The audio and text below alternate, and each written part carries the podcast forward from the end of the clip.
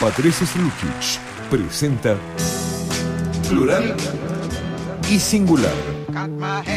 Cultura, arte y género.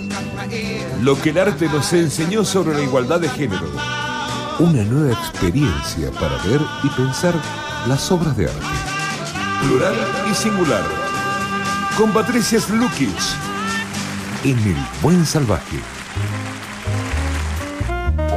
trae así una especie así como de la calma oriental. Ori- Cuando, cuando llega. Mira, en el Oriente calmado no hay nada, te voy a decir. ¿Vos te enteraste de lo último que pasó en el Oriente? No, contámelo. Es gravísimo, ¿Qué? gravísimo. O sea- y lo- no lo estoy diciendo en chiste, lo estoy diciendo en serio. Hoy en Irán, República Islámica, que está en una gravísima crisis económica, gravísima crisis política, que está metida en el medio de, de esta quebradura que hay entre Oriente y Occidente, se llevaron preso a uno de los directores mm, de cine más importantes, más referentes del cine contemporáneo iraní. Él se llama Jafar Panahi. Seguramente la gente en, en general, la gente masivamente no lo conoce porque Jafar Panahi pertenece a ese círculo de grandes referentes que crean lenguaje cinematográfico, que hacen búsquedas e indagaciones en torno al cine. Panahi hace muchísimos años eh, recibió en el 2011 una, senten una condena por eh, hacer mm, mala propaganda, digámoslo, um, así rápidamente, por hablar mal de su país. Esa fue la, mm, la condena que recibió. ¿Y por qué de- decía el gobierno iraní que Jafar Panahi hablaba mal? Bueno, porque las películas de Jafar Panahi hablan sobre Irán, sobre la situación de las mujeres en Irán, sobre el sexismo brutal que se ejerce en ese país, sobre la censura, sobre la violencia, sobre la pobreza. Y lo hace no desde un lugar del panfleto político, sino desde eh, la maestría de la narración cinematográfica. Un director que ha hecho cosas extraordinarias en el cine, como por ejemplo les recomiendo la película El Círculo, que es un thriller a todo dar de una mujer que mm, corre como loca por esa ciudad este, para poder reparar una cosa que es nimia, absolutamente. Pero bueno, en el 2011 recibe esta condena a Jafar Panahi. Y entonces le prohíben salir del país, no pudo, por ejemplo, ir a recibir el, el oso de oro de Berlín que se ganó, ni el oro de Cannes, ni todos los festivales, los premios importantes que ganó, exactamente ningún. Ni mierda. Pero él siguió filmando con su celular, hacía películas y las mandaba a los festivales y ganaba. El Oso de Berlín, por ejemplo, Taxi, ganó el Oso de Berlín, es una joya Taxi, una joya. Él subido en un taxi se le ocurre que la forma de contar lo que está pasando en Irán respecto de eh, esa, esa sociedad es él manejando un taxi que los que van subiendo, que son todos personajes ficticios, van hablando sobre determinadas... Maravillosa la película. Después vino Tres Rostros, también rodada de la misma manera, de forma clandestina, sacándola del país. Claro, los iraníes dijeron, o sea, no, te- no, te, no, no fue suficiente que te censuremos, no fue suficiente que te... ¿No tenés escarmiento no con todo ¿No esto? tenés escarmiento con todo esto? Bueno, en cana, muñeco. Seis años de prisión. Desde el día de hoy está pagando Jafar Panahi, una personalidad impresionante del mundo del cine, por supuesto. Ni te cuento cómo está el mundo Hollywood, los artistas prestigiosos, los directores. No te cuento, la gente de derechos humanos a nivel internacional. O sea, metiendo presión porque es una locura total. Lo han llevado preso a él y a dos directores más por el mismo motivo, por hacer arte, básicamente. Bueno, vamos a seguirlo el tema, ¿eh? Eh, muy Hay impresionante, te lo quería contar porque la verdad es que me parece... Mira, dijiste el mundo Hollywood y te hago una pregunta muy cortita porque no tenemos una- una invitada al aire. Pero el mundo Bollywood también se prende en esto? Sí, sí, el mundo Bollywood también. Digamos, son mundos que van por carriles, igual que, por ejemplo, la producción de Corea de Corea de Corea, Sí. ¿no? Del sur. Bueno, ahora no tanto por las plataformas, pero son mundos que van como paralelos esas producciones. Ajá. Pero ya hace varios años que hay acercamientos entre Hollywood y Bollywood. Y, por ejemplo, Spielberg es un tipo que quería invertir, se fue con miles de millones de dólares a Bollywood a decir, muchachos, quiero hacer cine acá, y lo sacaron carpiendo. Lo sacaron carpiendo. Pero, digamos, hay como ya relaciones, y sí, hay estrellas de, de Bollywood que ya pertenecen al mundo de Hollywood también, y sí, se prenden también. Muy bien. Sí. Eh, dicho esto, que lo vamos a seguir. Esto, eh, vamos a cosas más amables, ¿no? Vamos a cosas más amables, como por ejemplo la música. Ay, sí. ¿Qué hay este fin de semana en Casa Montenegro? Mira, este fin de semana, el viernes, Sí. concretamente, Este sí. tenemos eh, a una mm, cantautora, una artista que no la conocemos nosotros personalmente, nosotras, Mm. María José y yo, no la conocemos, pero estamos muy contentas de recibirla porque hemos escuchado su música, nos parece hermosa. Mm. Se llama Emiliana Pizzini.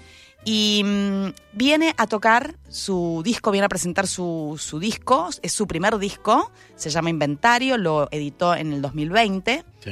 Pero además de presentar el disco, ella está desde el sábado pasado acá, me parece. ¿Sí?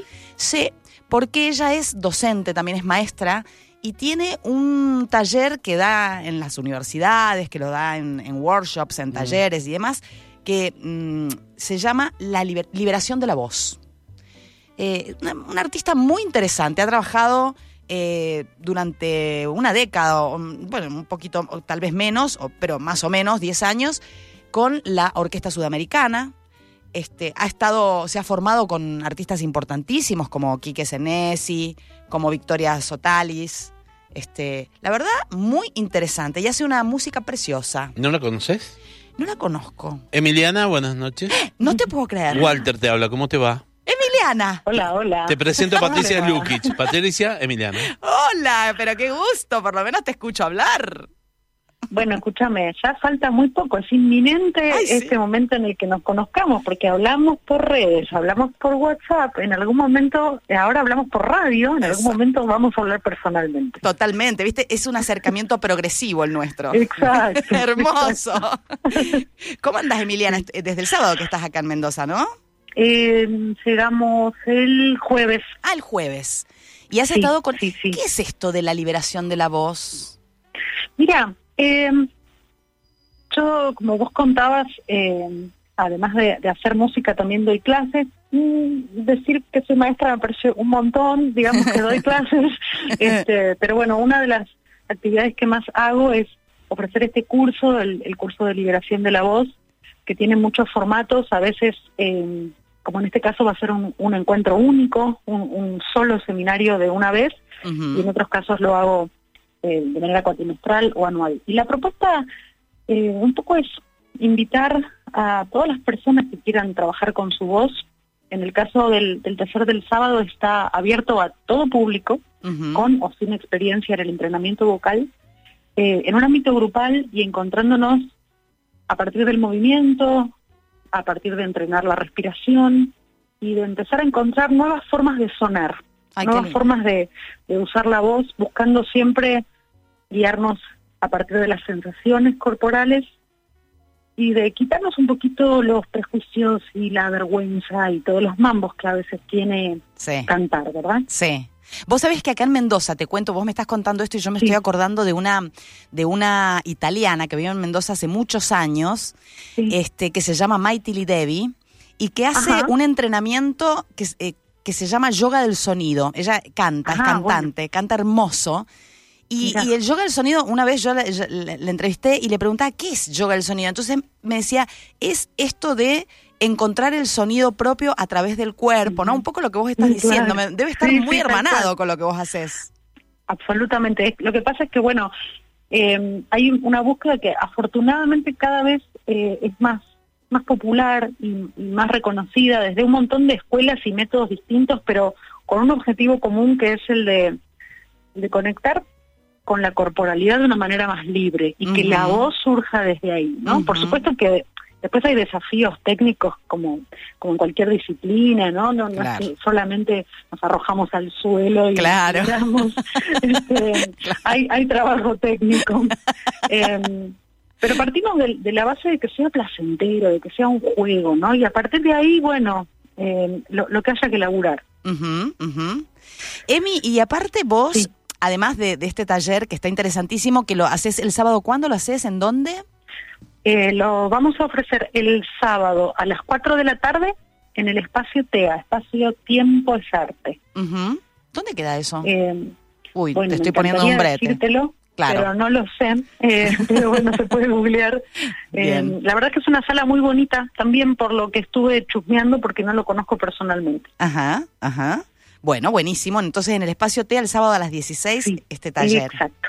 Pero el viernes a las 21.30 vas a estar con nosotras en Casa Escuchame, Montenegro. viernes, ¡Qué hermoso! Ese, ese fiestón. Y Ay, tengo ser- unas ganas que no te cuento. Ay, sí, nos vamos a tomar unos vinos, vamos a celebrar mucho. Está buenísimo. Porque además me han hablado, eh, me han hablado de, de Casa Montenegro como, ah, no, vas a estar en Casa Montenegro. Ah, bueno, ah, Casa Montenegro. Como, bueno, bueno, En bueno. Mendoza ¿qué hay dos, en mira, en Mendoza hay tres cosas que tenés que conocer.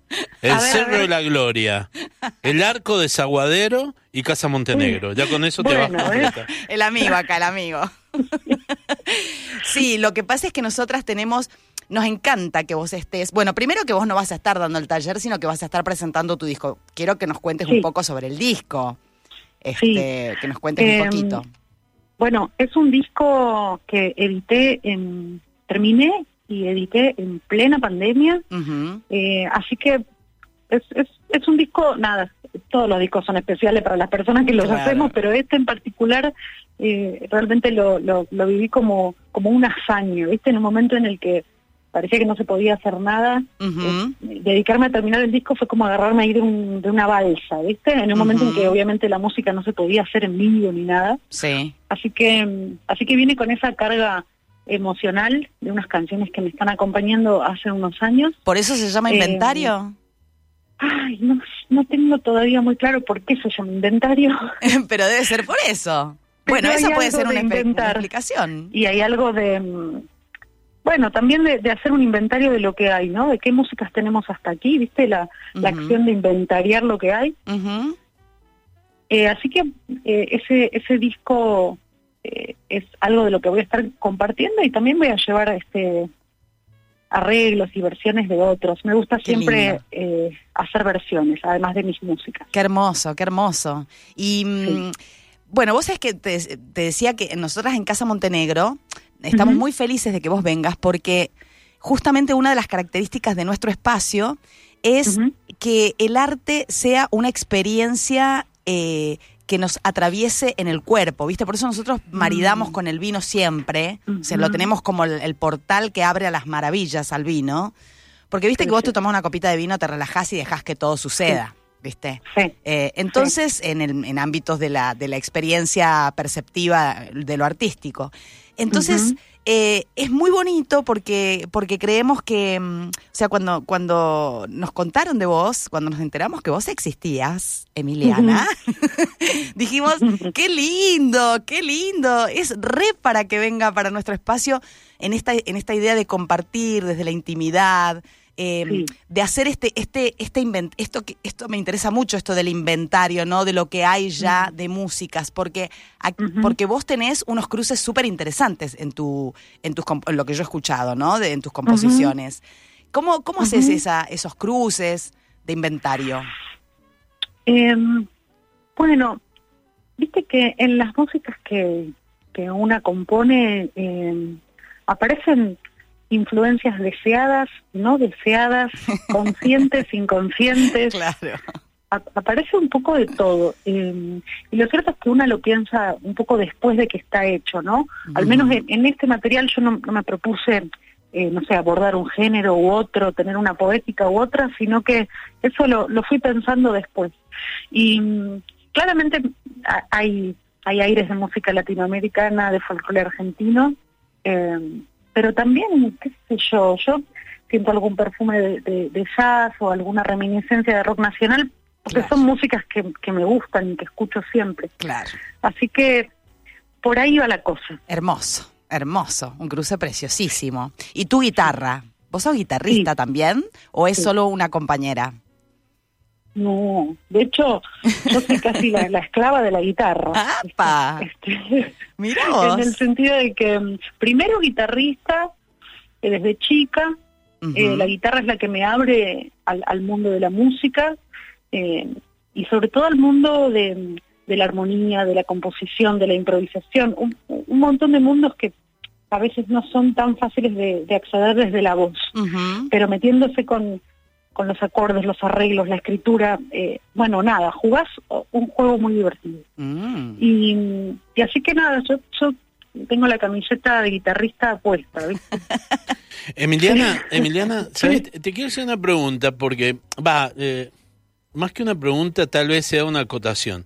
Eh, eh, cuando ver. empezaste a hablar sobre el- el- la voz, eh, el taller y la voz que sale desde adentro, ¿sabes qué? Ujú. Este, este fin de semana eh, en Mendoza y hoy es el último día, se está haciendo eh, algo bastante particular que es una experiencia inmersiva con Mercedes Sosa.